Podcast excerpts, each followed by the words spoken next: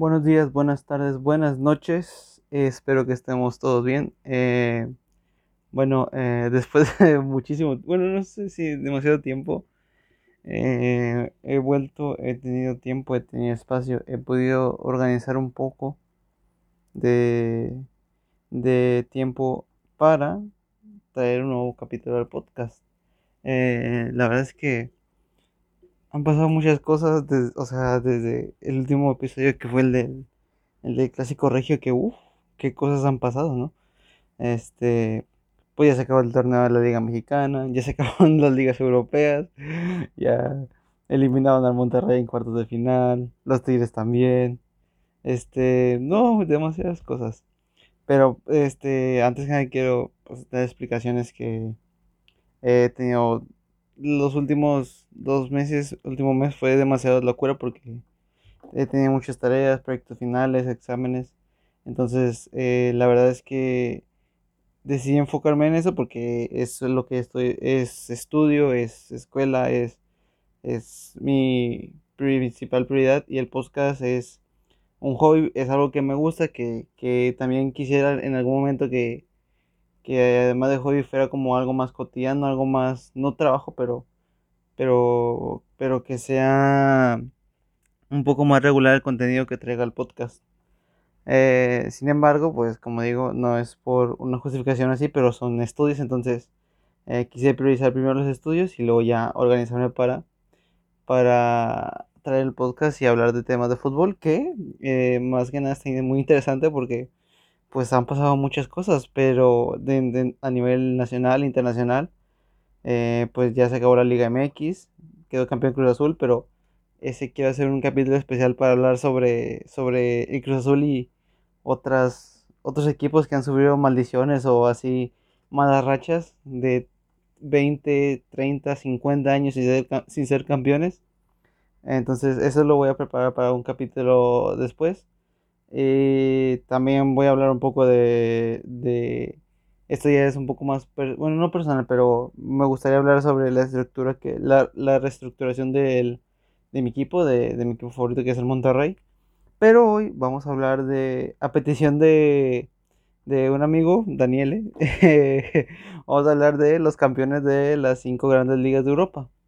Eh, que bueno, para entrar en contexto, eh, las cinco grandes ligas de Europa, pues son las, las grandes ligas europeas que conocemos, es la de, la de Alemania, la inglesa, la francesa, la española y la italiana, esas ligas. Entonces, creo que iremos de, de lo que considero yo de como en importancia que tienen a, a nivel internacional o a nivel mundial estas ligas y empezaré analizando un poco lo de la gran sorpresa que dio la liga francesa, puesto que hay un nuevo campeón después de creo que creo que pasaron 7 8 o 9 años.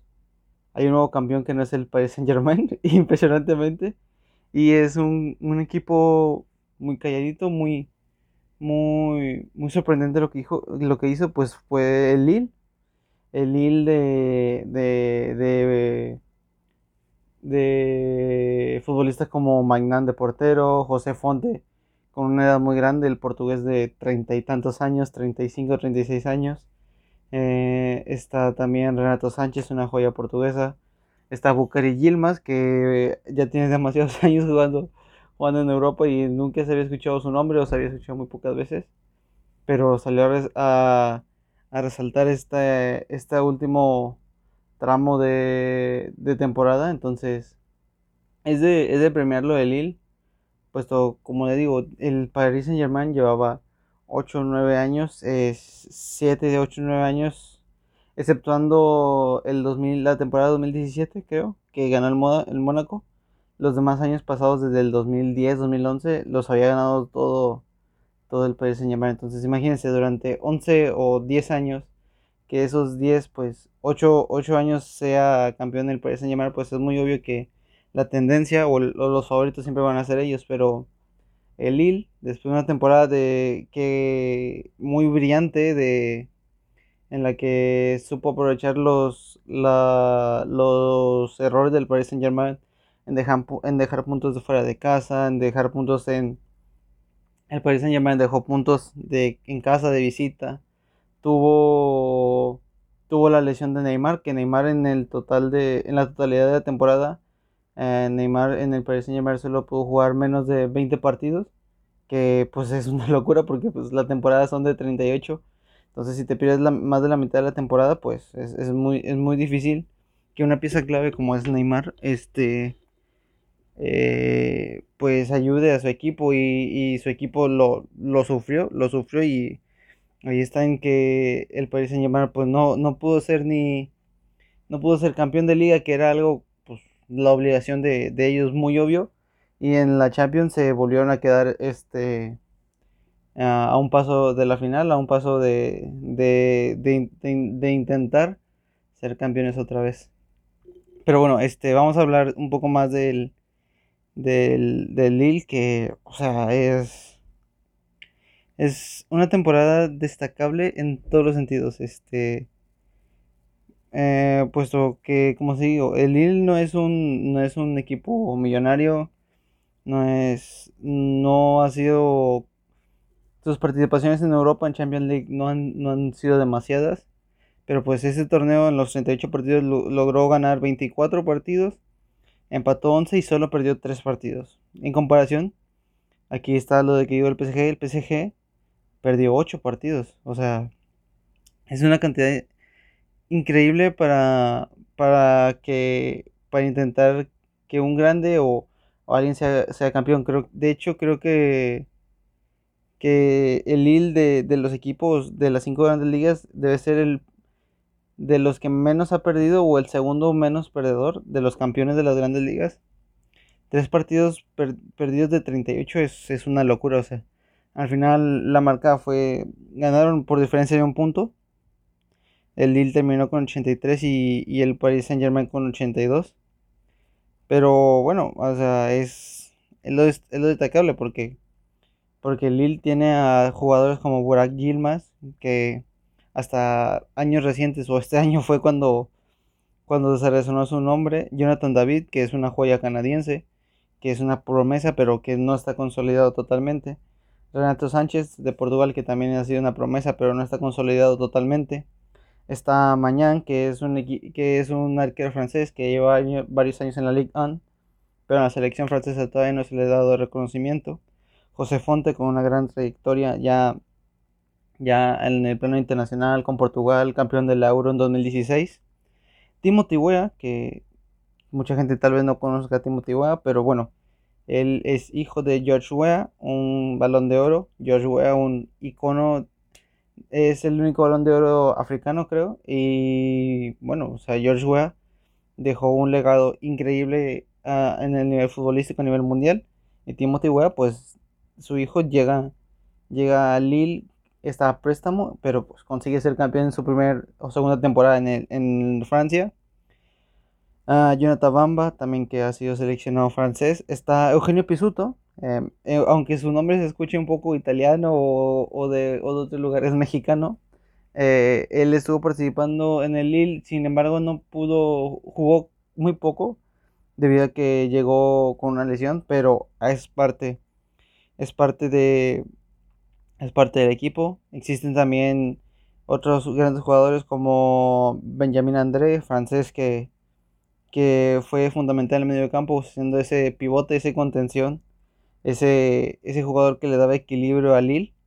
Entonces, si se dan cuenta, este equipo tiene nombres muy pocos conocidos. O sea, hay, hay, hay jóvenes, hay gente ya muy mayor que, que hasta ahorita fue cuando explotaron su, su nivel o, o, o, que con ese equipo, con estos nombres, la verdad es que uno no, uno no piensa que, que el, o, o, tal vez el equipo está hecho no necesariamente para campeonar, sino para disputar por puestos de Europa, por puestos de Champions League, pero bueno, en un año loco, en un año diferente, en un año donde podría pasar cualquier cosa después de todo lo que hemos vivido con la pandemia el Lille resultó campeón de la, de la Ligue 1 y creo que es un mérito importantísimo y debería de, resarcirse, puesto que creo que es el, dentro de las cinco grandes ligas, es el, el que menos esperaba, o sea, no, nadie, nadie hubiera apostado, bueno, no, no sé qué hubiera apostado, no, si, no que no hubiera apostado, sino que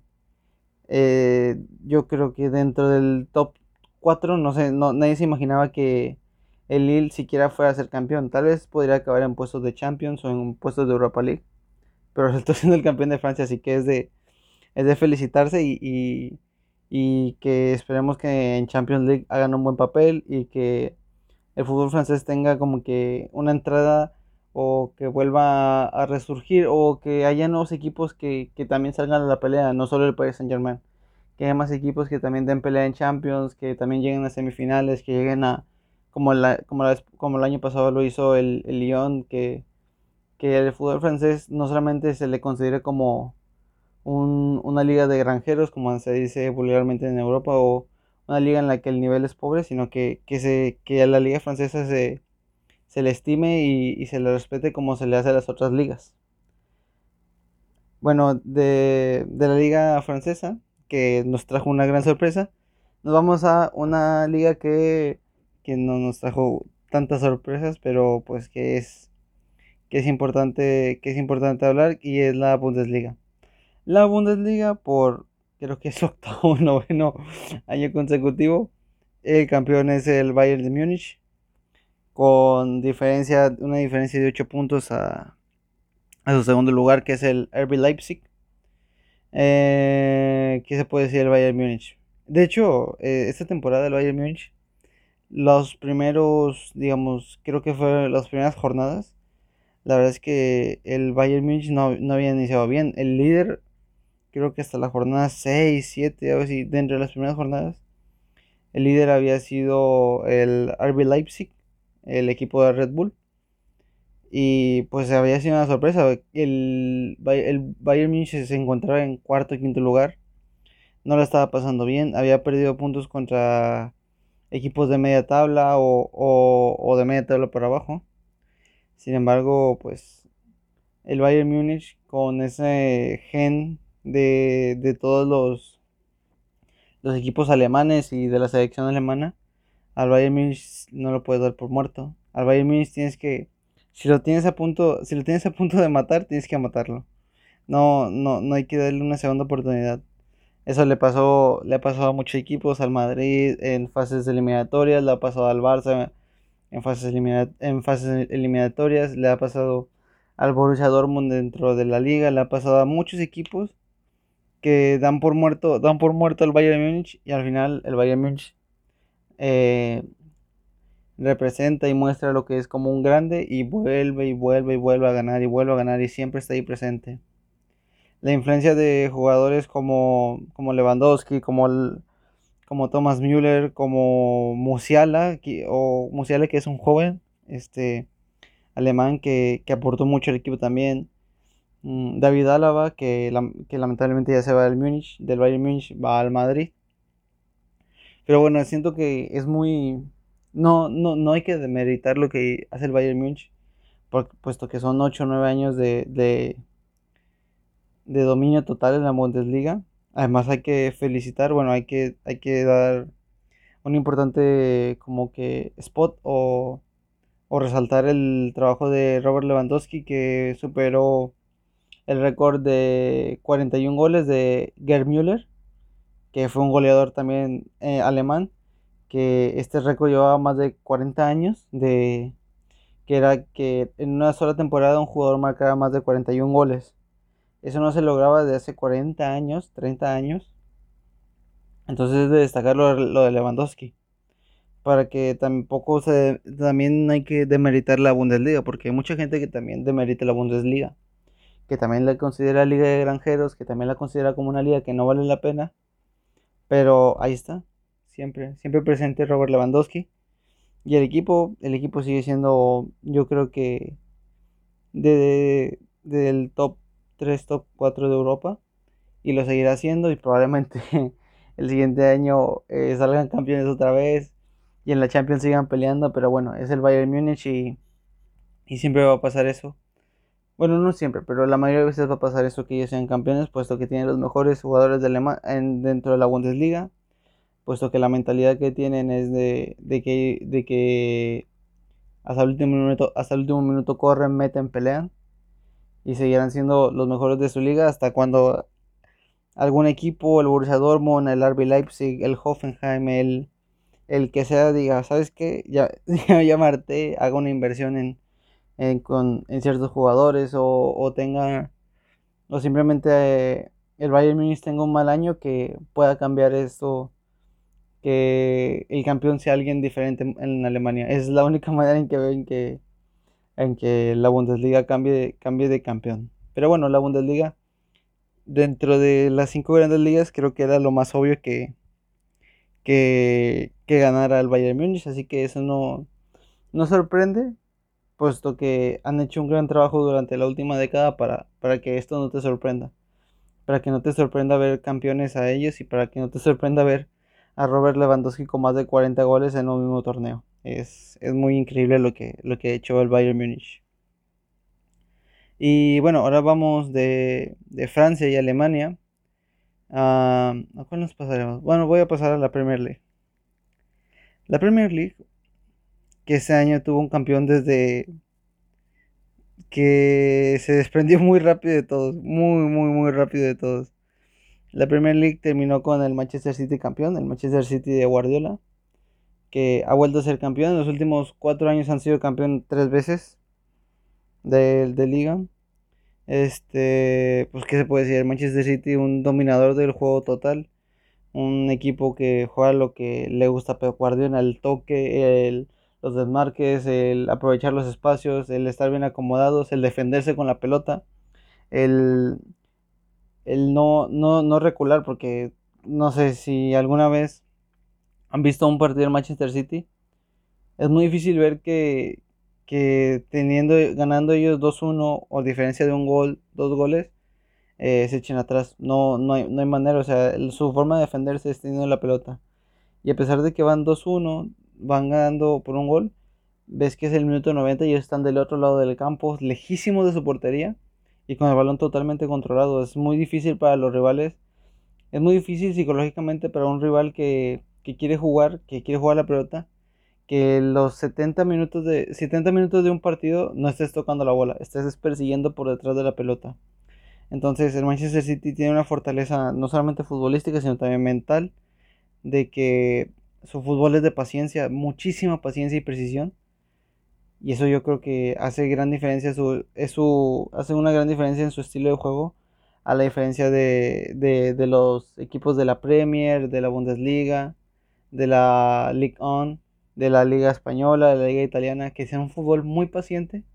Sin embargo, pues este año no les alcanzó para ser campeones en Champions League, que, que ha sido, la Champions League ha sido su, su más grande anhelo, por lo que han invertido más de mil millones de dólares, pero no les ha, no les ha salido. Sin embargo, pues en, en el rubro local les ha, les ha ido bien, han, han, ganado tres de las últimas cuatro ligas y, y eso se eso se se convierte o se transmite a que siempre van, a que van a estar participando constantemente en Champions League que que ya forman parte o que o que siempre son considerados para o siempre son favoritos para ganarlo.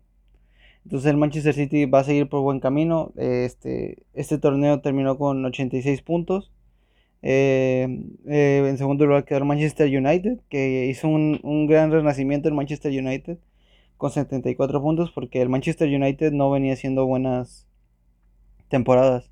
Las últimas 3, 4, 5 temporadas del Manchester United siempre terminaban en puestos de Europa League. Puestos de Europa League me refiero a puestos de, de quinto o sexto lugar, que para Manchester United es imposible, es un, gran, es un grande de no solo de Europa, sino a nivel mundial ejemplo, México, pues el Manchester United debe ser algo parecido, no sé, respectivamente el América, Cruz Azul, Pumas, eh, Chivas, que, que, siempre se les exige lo máximo, ¿no? Al menos llegar a liguilla, competir por ser campeón. Bueno, el Manchester United estaba en unas, eh, ha vivido épocas en las que ni siquiera había, se había acercado a pelear por 10, 15 puntos a, al, al, líder, ni siquiera se imaginaba llegar a puestos de Champions League, ni siquiera uh, había veces que, que quedaban a, en octavo, no en lugar, media tabla, algo, algo que era imperdonable, algo este vergonzoso para, para sus aficionados y para ellos. Sin embargo, este año con la incorporación de jugadores como Bruno Fernández, como Edinson, Edinson Cavani, como uh, Aaron Wan-Bissaka, el renacimiento de Luke Shaw, eh, el buen nivel de Paul Pogba, eh, han, han, logrado crear una, una base fuerte a partir de una mezcla de jóvenes, de, como Marcus Rashford, como Mason Greenwood, jóvenes de la cantera o del Manchester, del Manchester United también, inversiones inteligentes como la de Cavani o como la de Bruno Fernández, eh, como la de Juan Bisaca también que venía de Crystal Palace, y también hombres de experiencia como Luke Shaw, como, como David De Gea, como Nemanja Matic que de repente aparecía en los partidos, como Fred, el brasileño. Entonces, todas estas todas estas piezas clave que ayudaron al Manchester United a llevarlo a un puesto más digno de lo que es el Manchester United, que se fue el segundo lugar, el subcampeón de, la Premier League, pero que, es, es, mérito después de tanto tiempo que duró su afición eh, durante miserias y durante torneos lamentables que, que el United volviera a, a, puestos, a puestos de Europa y a puestos de luchar un campeonato. Y bueno, y como dije, el Manchester, bueno, pasando de Manchester United al otro, al otro lugar del Manchester a Manchester City, el City hizo un torneo increíble con jugadores que conocemos, Ederson, De Bruyne, Phil Foden, Raheem Sterling, Rubén Díaz, Riyad Mahrez, que estuvo increíblemente espectacular este año. Eh, pieza de, yo diría que los delanteros junto con Phil Foden y De Bruyne son las tres piezas más claves dentro del sistema de Pep Guardiola. La incorporación también de Rubén Díaz como central, el portugués que, se robó la liga. Que lo que fue Van Dijk para Liverpool el año pasado, lo que Rubén Díaz significó eso para el Manchester City. Darle una estabilidad y una confianza atrás increíble al, al equipo. Asimismo como el renacimiento de Gundogan, que a muchos lo dábamos por perdido o que después de su etapa en el Borussia Dortmund ya no iba a pasar nada con él. Sin embargo, Pep Guardiola le encontró una posición dentro del campo como media punta, mediocampista, un todoterreno, que incluso anotó demasiados goles para, para, lo, para lo que significa su posición.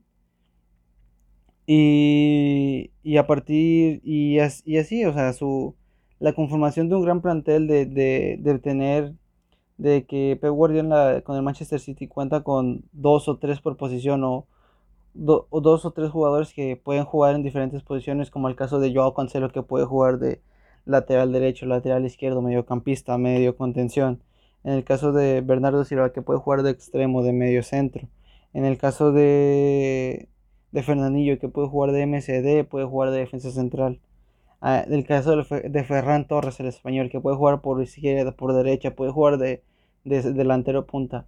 Eh, el, equipo, el equipo del Manchester City está conformado por jugadores que son eh, multiposición, son, son increíblemente, pueden acomodarse a, muchos lugares y lo hacen de, de, una, de un, no necesariamente lo hacen todo de 10, pero lo hacen de 8, de 9 y lo que hace que, que el Manchester City, además de, sin importar que su que su estilo de juego sea repetitivo es imbatible porque no sabes con qué planteamiento te puede salir o con qué jugadores va a salir al frente. Entonces es, es, de, es de, aplaudirse también lo que, lo que ha hecho el Manchester City y nada más mencionar, eh, mencionar a la leyenda del Manchester City, Agüero que, que se despide después de, de 10 años, 10 años, 9 años en Manchester, eh, siendo siendo el, la, leyenda, la leyenda del club totalmente con más de 260 goles, alrededor, lo que le era alrededor de 70 asistencias en 320 partidos, algo así. Lo que hizo Agüero en el City es ponerlo, ponerlo en el mapa de Europa, porque el City no, el City en, el, en Europa eh, había tenido en, en su historia, había tenido buenas épocas en los en el siglo XX, había tenido buenas temporadas en el siglo XX, pero en el siglo XXI no aparecía hasta, hasta, la, hasta el fichaje del Kun Agüero que, que le trajo gloria al club. Y a partir de la construcción del club, basándose en su figura como lo fue el Kun Agüero, este, han logrado tantos campeonatos, han llegado a, puestos trascendentes en Europa y, y, tras una temporada llena de lesiones, de poca participación de Agüero, eh, pues el Kun decide irse del City y se va al Barça, que mamita, que tiene un poco más de presión yo creo que en el City, pero, pero da un cierre a una muy bella época de, de Kun Agüero y Manchester City que, que ayudó a ambos a crecer. Tanto Agüero creció futbolísticamente, personalmente y, creo que tiene una madurez como futbolista que, por ello lo ficha el Barça y al City, al City lo puso en, lo puso en el, en el mapa de Europa, en el, en el mapa mundial. Y ahora el City, pues sin su más grande ídolo, sin su más grande leyenda, sin su más grande estrella, tendrá que rebuscarse y volver a ponerse en, en puestos de Europa, volver a ponerse en el, en el, en el mapa y seguir buscando pues su tan anhelada Champions League que es por lo que han luchado durante tantos y tantos años. Y después de la Premier League me voy a ir a una a otra liga muy interesante que, que bueno que, que trajo sorpresas si se puede decir que es la liga española que por fin la gana, la ganó el Atlético de Madrid después de tanto tiempo, después de siete años, la vuelve a ganar el Atlético de Madrid con un, cierre, un cierre increíblemente emocionante. Gana el Atlético de Madrid con diferencia de dos puntos al Real Madrid. Eh, ¿Qué se puede decir del Atlético de Madrid? Eh, el Atlético de Madrid yo creo que es lo más similar que, que hay en Europa a un equipo sudamericano, argentino, uruguayo mexicano. Un equipo que tiene garra, que tiene toque, pero que sabe que muchas veces sufre de más y que pero también que sabe sufrir en los momentos clave. Para ganar una final, para ganar un campeonato, para, para, para ganar un partido, lo que sea, hay momentos, en hay momentos en el partido en los que uno tiene que ser dominador y tiene que marcar la diferencia y hay momentos en los que tienes que sufrir. El, el Atlético de Madrid supo hacer eso. El Atlético de Madrid Hubo demasiados partidos que ganaba por diferencia de un gol porque sufría además. Pero es, el estilo del Cholo, del Cholo Simeone, que ha dirigido este, marco, este, este barco estupendamente. Y tal vez a muchos aficionados del Atlético de Madrid no les, no les guste, pero ha dado resultados. Han sido campeones de liga dos veces, cosa que, que es muy increíble para ellos, puesto que hace 15, 16 años 17 están, ellos estaban peleando el descenso y ahora son campeones de liga. Este, el Atlético de Madrid no solo aprovechó al Cholo Simeone, sino aprovechó las fallas de administrativas y futbolísticas de, de sus contrincantes, como principalmente el Real Madrid y el Barcelona. Aprovechó la mala, aprovechó los 12 puntos que tenía de diferencia a principio de liga, que le sacó 12 puntos de diferencia al segundo lugar que era el Barcelona aprovechó la, estupidez y el mal y la mala administración de Bartomeu durante el mandato mientras fue presidente de Barcelona, del Barcelona, puesto que le regaló a Luis Suárez por 7 millones de euros, en total 12 millones de euros, que es un regalo para la calidad de un jugador como Suárez, es un mega crack mundial. Y Suárez dio, le dio puntos clave al, al Atlético de Madrid, le dio esos partidos que en torneos pasados el Atlético de Madrid no ganaba porque tenía Diego Costa o Álvaro Morata o alguien que, no tenía gol, este año los ganaba. Este año porque ahí estaba Luis Suárez, podía sacar puntos de más.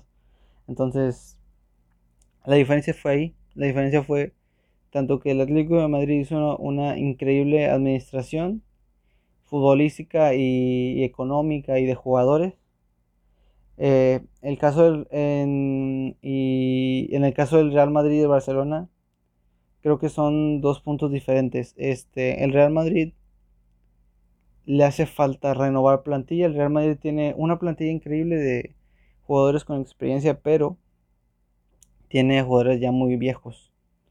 Necesita cambios, necesita, necesita jugadores de renombre este, durante, creo que a lo largo del año, en total, entre todos sus jugadores, creo que sufrieron más de 50 lesiones. Entre contagiados de virus, lesiones de musculares, eh, resfriados, etc. El Real Madrid tuvo más de 50, 60 lesiones. Y aún así, hasta la última jornada logró, logró luchar el, el campeonato, entonces creo que también lo del Real Madrid es algo de, aplaudirse, puesto que es, aún con, con plantel incompleto, aún con su, con su capitán, con Sergio Ramos lesionado gran parte del torneo, llegaron hasta el final y, y compitieron en el Atlético de Madrid. Y en el caso del tercero que fue Barcelona, Barcelona tuvo... Yo creo que Barcelona lo que sufrió es que sus jugadores eran muy jóvenes. Caso de Pedri, Serginho Dez, Oscar Mingueza, Ronald Araujo.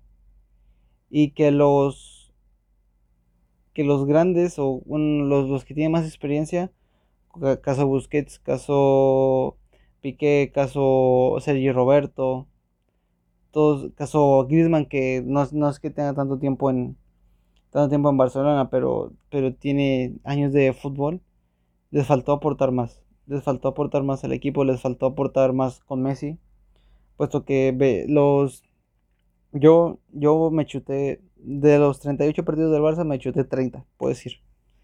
Y era difícil ver que, que, que alguien más que no fuera Messi terminaba las jugadas.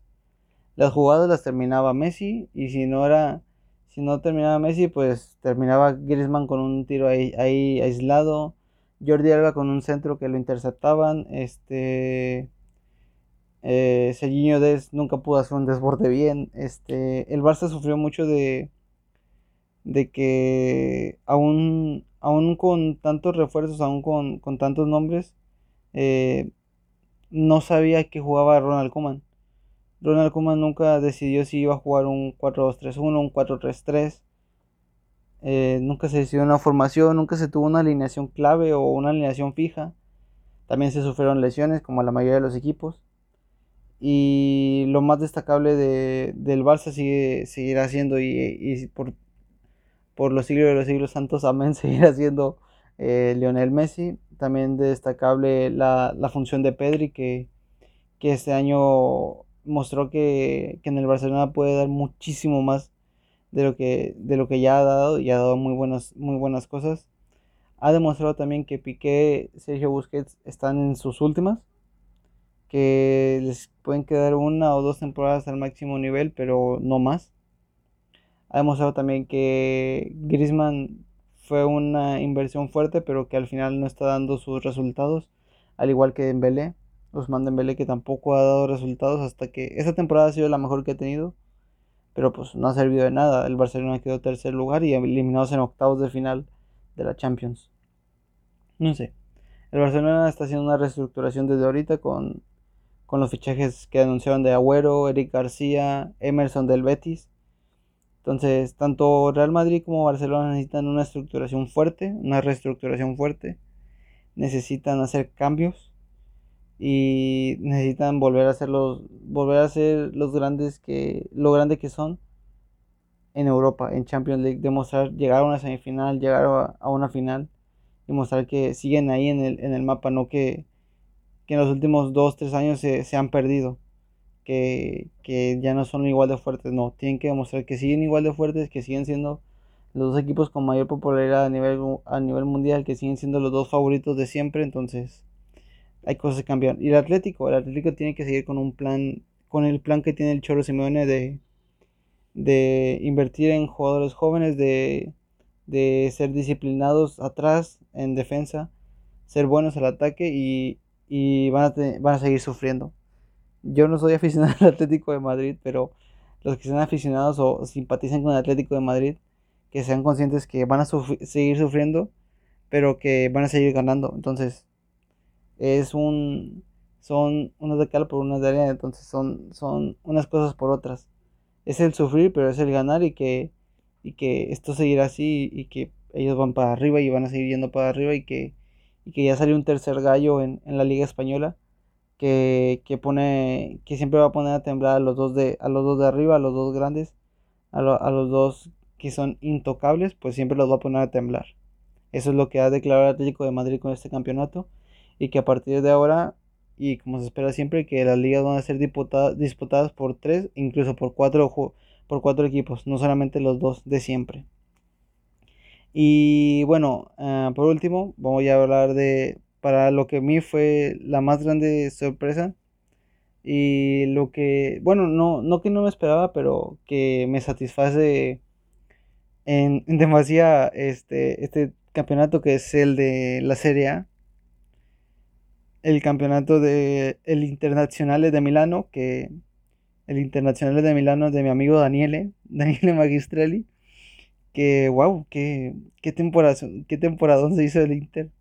La verdad que hizo un temporadón increíble y he de destacar este a jugadores como Nicolo Varela, como Lautaro Martínez, como Lukaku, eh, como De Brig, como Skriniar, que, que son jugadores que tal vez hay unos muchos, hay unos de mucho de renombre, hay otros que no son de tanto renombre, pero que Antonio Conte con todos estos jugadores que que que tal vez no no han tenido sus mejores campañas en el Inter, los recuperó, los hizo volar, este año volaron.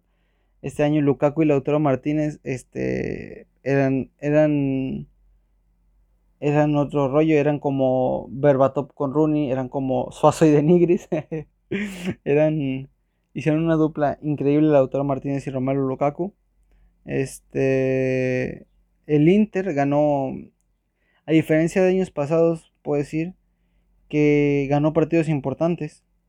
Le ganó en su le ganó a, a la Juve este también ganó un, un, ganó con el Milan, ganó ganó partidos que años pasados probablemente empatado o perdía, ganó partidos que los partidos clave, los partidos importantes que hacen ganar campeonatos los ganó este año. No perdió puntos, no perdió puntos contra equipos contra el como el Bologna, con el Torinto, como el Sassuolo, como el Cagliari. No perdió, no perdió puntos contra equipos así de, de media para abajo.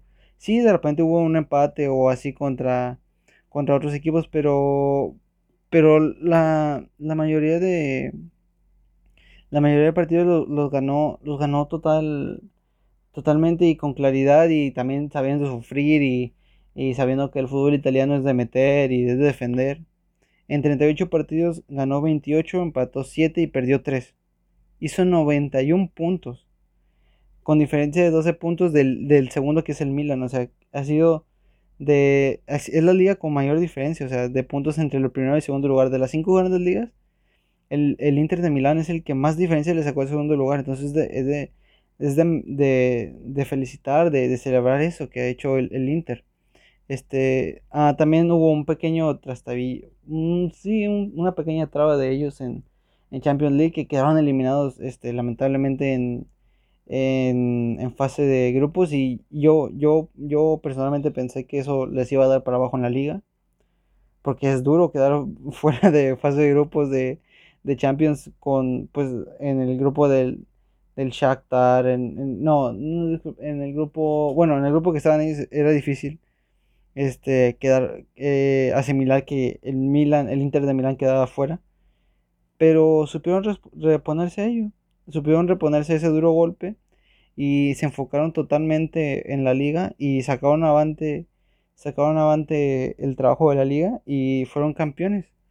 Eh, después de también, igual que en Francia, después de tanto tiempo, después de 7, 8 años, eh, el campeón deja de ser la Juventus y es alguien nuevo. Algo que te da esperanza, algo que te da un respiro dentro del fútbol de que no siempre va a ganar el que más invierte, o no siempre va a ganar el, más rico, sino que el Inter también hizo una inversión inteligente y ha vuelto, y ha vuelto a planes grandes, ha vuelto a Champions League, pero ahora como el campeón de, el campeón de Italia, no solamente como el tercero o cuarto. Entonces es, es muy relevante lo que hace el Inter y hay que tener cuidado con este Inter en la siguiente Champions. Yo al Inter en la siguiente Champions lo pongo al menos en octavos o cuartos de final, a mi consideración pero también le, le, tengo dudas con el Inter, porque a pesar de ser el campeón, se, ha ido Conte, el, artífice de este campeonato también. Entonces, tengo dudas, pero estoy seguro que el Inter no va a pasar lo mismo que esta temporada, que esta temporada fue una mala suerte, unos malos resultados, pero que, que el siguiente año van a seguir peleando por la Champions y que van a llegar mucho más lejos. Eso espero. Sobre todo por, también por, personalmente por mi amigo Daniel, que yo sé que él quiere que, que su equipo haga algo trascendente en, en, Europa en Champions League.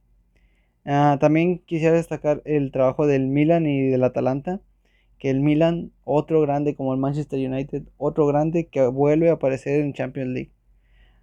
Otro grande que hace un temporadón, el Milan, hace un temporadón para regresar a puestos de, de Champions. Eh, las piezas clave del Milan, Gianluigi Donnarumma, de 22 años, que parece que lleva 80 años jugando fútbol, pero lleva, lleva 7, 8 años. Debutó a los 16 años en el Milan y ahorita tiene 22.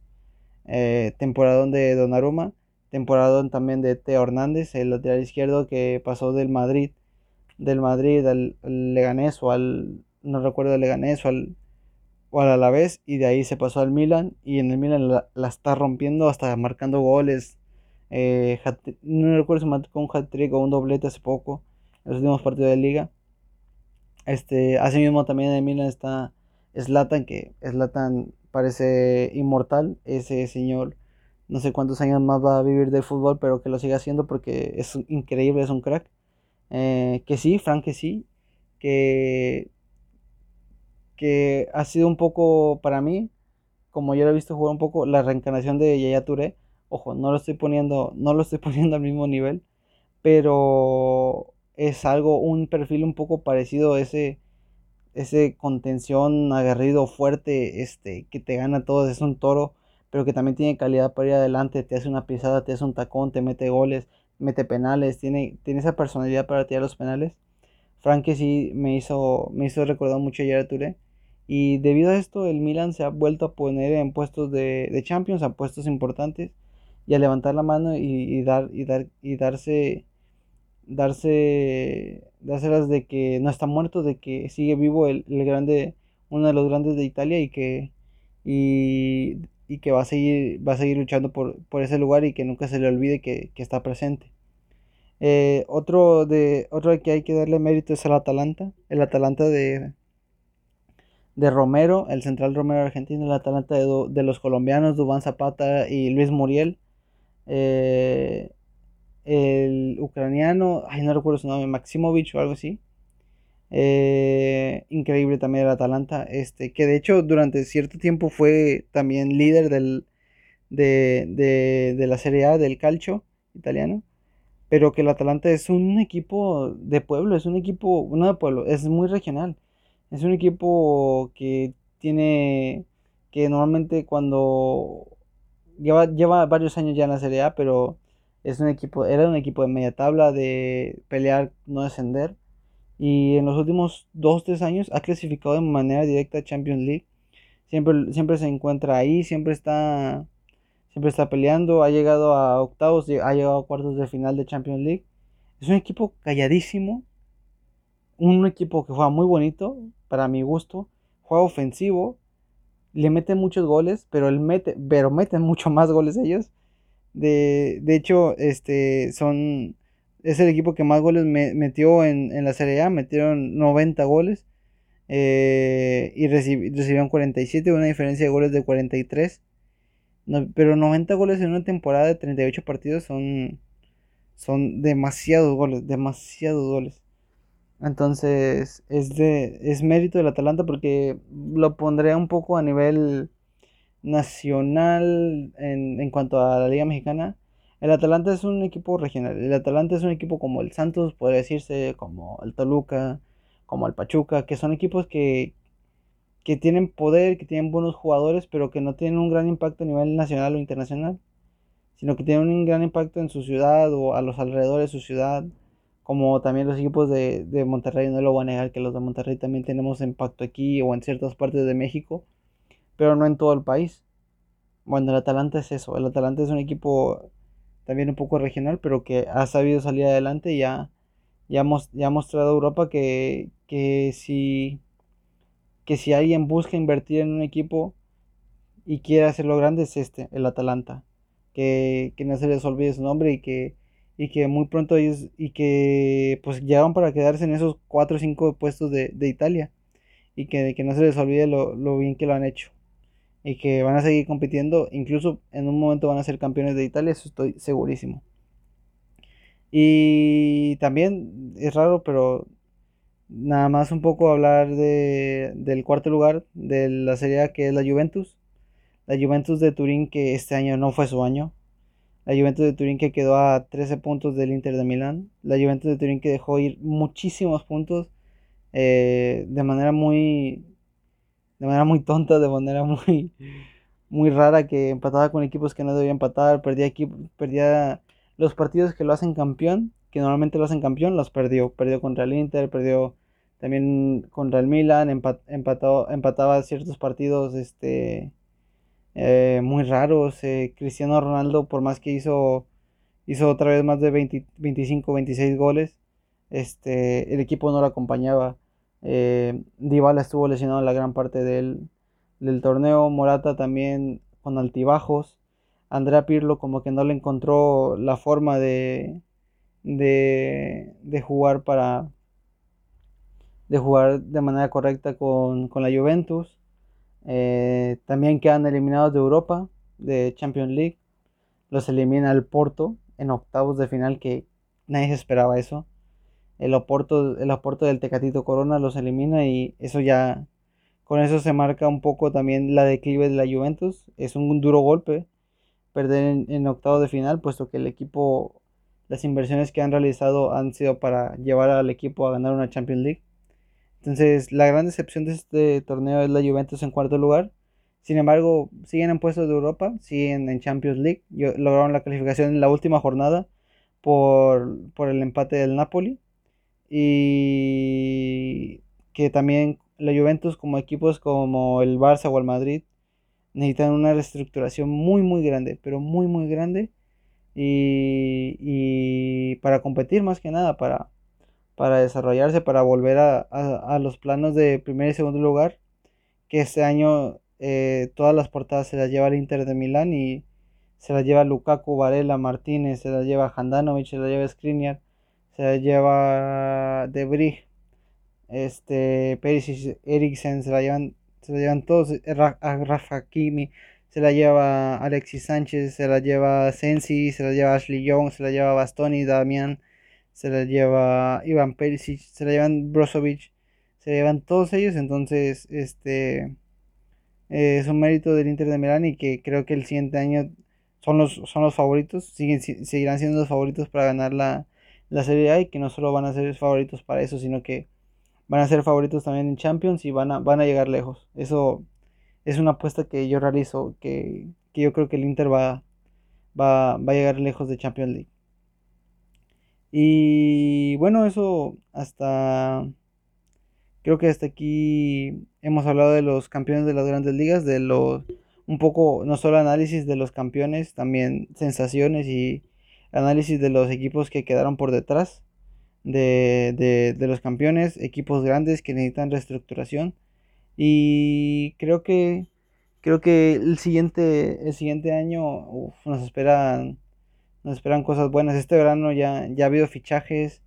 Eh, falta que haya una bomba como, como Mbappé, como que Mbappé vaya al Madrid o, o que el Manchester City fiche a, alguien como Haaland. Falta, nos falta en el mercado de transferible, nos falta eso, pero eh, promete, el año que viene promete, promete que el fútbol va, va a estar más bueno, promete que, que los equipos van a, van a hacer más competencia y que el Madrid y el Barça van a volver a ponerse en, sitios importantes de Europa, que van a ponerse en el foco de nueva cuenta y que los equipos como el Milan, el Manchester United eh, van por su revancha a Europa, van por, van, van por sus puestos que, que, hace, que hace años que no peleaban, van, van a resarcir su nombre, van a, van a querer volver a ponerse en la grandeza, en la grandeza del nivel del, del fútbol europeo y del fútbol mundial. Entonces el año que viene va, a estar muy interesante. Este, eh, bueno, pues eso, eso es todo. Eh, en los próximos episodios del podcast eh, estaré hablando sobre la maldición del Cruz Azul, ah, compilándola no solamente con su maldición, sino, bueno, la maldición del Cruz Azul que ya rompieron, gracias a Dios. Este, voy a, voy a compilarlo con otras historias que también ha pasado a lo largo del fútbol mundial de de equipos como el Nottingham Forest, como el Atlas aquí también, el Querétaro, equipos que por más que lo han intentado no, han sido campeones eh, de sus ligas o de un torneo que ellos consideran importante, entonces eso va, a ser interesante. Y asimismo creo que también voy a traer un poco sobre eh, la Eurocopa y la Copa América, que son los torneos más importantes ahorita del verano. Voy a traer no análisis de plantilla uno por uno, sino este análisis de los favoritos, quién, quién creo que va a ser campeón y quién quiero que sea campeón, porque ahí también no, no es que apoye a alguien, no es que sea argentino, no es que sea francés, no es que tenga una doble, triple nacionalidad, sino que simpatizo con, con ciertas selecciones. Así que también traeré un análisis de, de esos partidos, de esas competiciones, pero, pero me, me, gustó regresar y espero que les haya gustado el, un poco la discusión esta. También pueden comentar eh, o pueden compartir el podcast eh, a quien quieran, a sus tíos, amigos, amigas, novios, novias, este, sobrinos, sobrinas que les interese el fútbol o, o simplemente quieran tener a alguien hablando de fondo, este, aquí estaré yo, pero sí, cualquier comentario, cualquier duda que tengan, eh, la pueden poner y pues eso es todo, así que les agradezco mucho su que me hayan escuchado después de tanto tiempo y prometo que volveré con más regularidad y ya que ya que ya tengo tiempo y, tengo espacio y, y tengo muchas ganas de hacer esto. Así que muchas gracias y nos vemos.